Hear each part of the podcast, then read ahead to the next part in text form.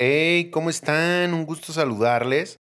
Sean bienvenidos a un episodio más de este su podcast de Contrabando.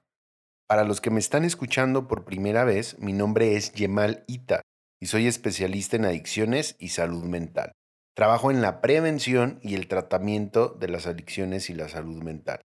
En este episodio quiero platicarles por qué es tan importante cuidar nuestros pensamientos y cómo influyen estos pensamientos en nuestra vida. Según distintas publicaciones, a lo largo del día somos capaces de crear aproximadamente 60.000 pensamientos, de los cuales el 95% surgen de forma automática, siendo similares en días consecutivos y de ellos, el mayor porcentaje son negativos. Las estadísticas dicen que el 80% de nuestros pensamientos son negativos. Ahora imagínense cuando tenemos a un familiar adicto Imagínense cuando es el mismo adicto el que está buscando eh, esta sobriedad tan anhelada o cuando estás en un proceso de crecimiento personal. Es muy importante saber en dónde estamos enfocando estos pensamientos. Conceptualmente podemos decir que un pensamiento negativo es una imagen, una idea o una frase anunciada mental o verbalmente que lleva implícita una connotación no favorable del contexto en que se produce o la situación en la que nos gustaría vernos. Lo llamativo del caso es que muchas veces no somos conscientes de su creación, por lo que emergen de forma automática. Vamos a ver cómo se forman los pensamientos negativos. Los pensamientos se forman mediante la impronta y la memoria, resultante a nivel mental, emocional e incluso físico de las distintas experiencias aprendidas desde la primera infancia. Esto es de los mensajes en forma de frases, declaraciones, gestos e incluso silencios recibidos del entorno familiar social. Esto que les voy a decir está muy chingón, porque se ha demostrado que cada pensamiento genera a nivel cerebral la liberación de neurotransmisores y neurohormonas, como por ejemplo la adrenalina, la dopamina, la noradrenalina, la adrenocorticotropina, cuyo efecto desencadena una respuesta que será más o menos agradable en función del tipo de sustancia que se libera en el cerebro.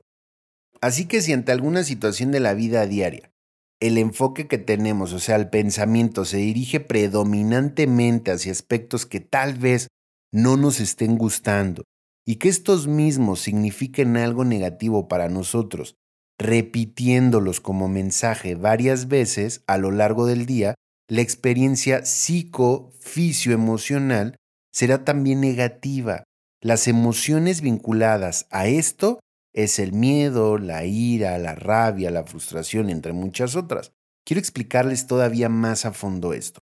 Quiero explicarles qué es el sistema límbico. El sistema límbico del cerebro consiste en un grupo de estructuras que dirigen las emociones y el comportamiento. También tienen un papel muy importante en el aprendizaje y la memoria. Pero bueno, el sistema límbico tiene un papel muy importante y fundamental en las respuestas fisiológicas ante ciertos estímulos a los cuales nos vemos expuestos y que nos provocan emociones como el miedo, la ira o la alegría, entre muchas otras. Los órganos del cuerpo están conectados al sistema nervioso que a su vez están controlados por el sistema límbico. Por lo tanto, el sentir los estados de ánimo y las emociones son quienes regulan y controlan la exposición o contracción de los órganos de nuestro cuerpo. El sistema límbico, inmediatamente que recibe la emoción, la imprime y esto genera un estrés y este estrés genera un pensamiento cargado de sentimiento con emoción negativa, lo que provoca que el sistema límbico inhibe la serotonina y la dopamina, que son muy importantes. Una se encarga de hacerte sentir bien y la otra de hacerte sentir feliz. Esto estimulando la glándula que libera la adrenalina y el cortisol. Ahora, ¿qué pasa? Que se enferma el cuerpo. ¿Qué pasa? Que se enferma, se estresa y el sistema inmunológico baja. Fíjense qué impresionante esto, porque el 95% de todas las enfermedades que conocemos en el mundo son producidas por la forma inconsciente, negativa, repetitiva y errónea de pensar. Esto genera un estrés fisiológico y este estrés fisiológico genera un bloqueo energético que se manifiesta como una enfermedad. Y ahora sí, aparece el cáncer, aparece una gripa, o sea, desde una enfermedad de la piel hasta cáncer, hasta muchísimas enfermedades que nosotros mismos nos, nos provocamos, como también una gripe, entre muchísimas otras. ¿Esto qué quiere decir? Cuando yo cambio mi manera de pensar, cambio mi forma de sentir y esto hace que yo cambie mi forma de vivir. Por eso para mí es tan importante que cuidemos nuestros pensamientos. En cualquiera de los procesos que te encuentres es tan importante cuidar qué es lo que estoy pensando constantemente. Imagínense, viene el craving, ¿no? Estamos hablando de una persona que consume. Viene el craving. El craving es un deseo psicológico muy intenso y a veces irrefrenable.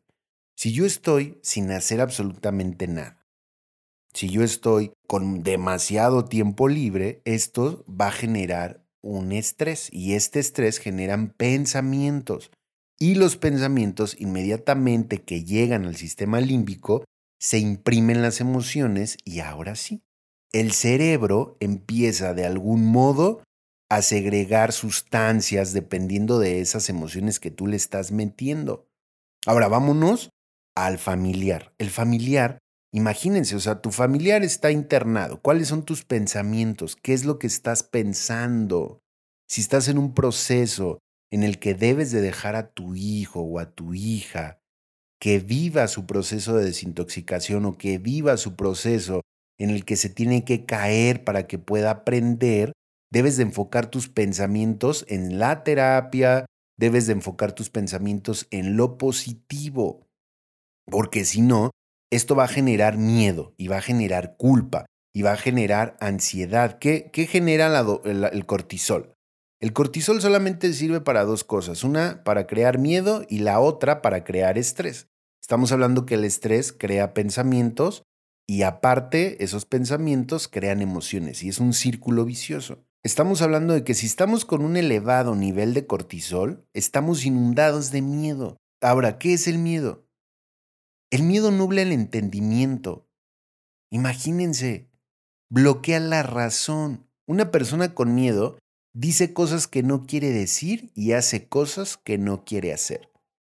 Entonces estás paralizado con pensamientos negativos y lógicamente lo que vas a obtener en tu vida es eso. Eso es lo que tú estás atrayendo. Aquí no se trata de tener pensamientos mágicos pendejos. Se trata de que vigiles tus pensamientos y les voy a dar unas técnicas para que los podamos sustituir, para que no te claves con eso y entiendas y aprendas cómo los puedo sustituir para empezarme a sentir bien y funcionar diferente.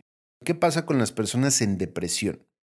Antes de llegar la depresión, hay una parte que es la antesala de la depresión que se llama distimia.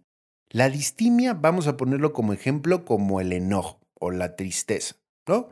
O sea, la distimia todavía se puede controlar, igual que el enojo, igual que la tristeza. Todavía lo puedes manejar hasta cierto punto. Pero cuando la distimia se convierte en depresión, es muchísimo menos controlable. Igual que la ira, igual que la depresión, igual que la euforia. El extremo de las emociones es cuando uno pierde el control. Entonces, ¿qué pasa con las personas en depresión que caen en un bucle? Porque vienen estos pensamientos de no valgo nada, nada vale la pena, todos estarían mejor sin mí. Por supuesto, imagínense todo lo que estás generando. Todo lo que se está generando a nivel fisiológico y a nivel químico en el cerebro. Es una bomba eso. Es por eso que es tan importante poder vigilar estos pensamientos y saber cómo vamos a poder salir de aquí. Ahora, ¿qué se puede hacer? En primer lugar, no hacer juicios de valor, ni atribuir pensamientos negativos con etiquetas de malo, soy un pendejo o no sirvo para nada. Esto nos mantendrá en una emoción y un resultado no deseado. Entonces, descartado. Nada de soy bien pendejo, ni no sirvo para nada, Nada de esas cosas. Bye. Ahora, la segunda es identificar las sensaciones o sentimientos muchas veces incómodos que simplemente nos indican la necesidad de un cambio de actitud. Tienes que vigilar eso, identificar la sensación o un sentimiento. Estoy de malas, ¿por qué chingados estoy de malas? Tengo hambre, no dormí bien, me caga esta persona con la que estoy, ¿por qué estás de malas? ¿Por qué estás triste? Tienes que identificar por qué razón lo estás. Ahora, el tercero es identificar aquellos pensamientos que necesitas soltar. Suéltalos, güey, suéltalos. Estos se llaman reservas. Tienes que aceptar tu condición como enfermo, y esto se los digo a los adictos, pero también a las personas codependientes. Suéltalo. Tienes un hijo, tienes una hija, tienes un esposo, tienes una esposa, tienes un familiar adicto, suéltalo. Tienes que soltarlo, tienes que quitarte el miedo.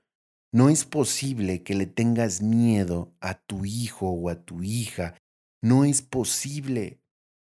Tienes que poner los caballos delante de las carretas, porque si no entonces vas a estar cayendo en esta culpa, en estos pensamientos de culpa, en no se va a ir a drogar, mejor no le digo, mejor hay que manejarlo con tranquilidad. No, así no se maneja. Tienes que marcar los límites constantemente. Estas ideas son pensamientos que necesitas soltar, porque si no, se vuelven reservas. ¿Y qué pasa? Ya lo platicamos. Se generan emociones y entonces caes en un pinche círculo, en un bucle que ya después no quieres salir. Creas un infierno al que jamás quisiste entrar. Así que suéltalo. Ahora, finalmente, ¿cómo se puede cambiar un pensamiento? En primer lugar, tienes que identificarlo. Hablábamos de identificarlo, ¿no? Primero identifico cuál es ese chingado pensamiento malo. En segundo lugar, cambiar el foco de atención. Si no has escuchado el podcast que hablo acerca del manejo del craving, ahí doy algunas técnicas para cambiar el foco de atención. Te lo recomiendo, está muy bueno. Son algunas técnicas para poder implementar esto.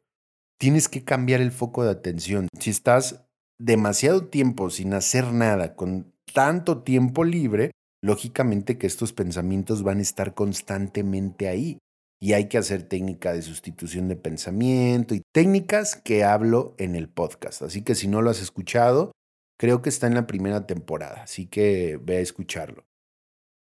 Ahora, quiero dejar muy claro algo.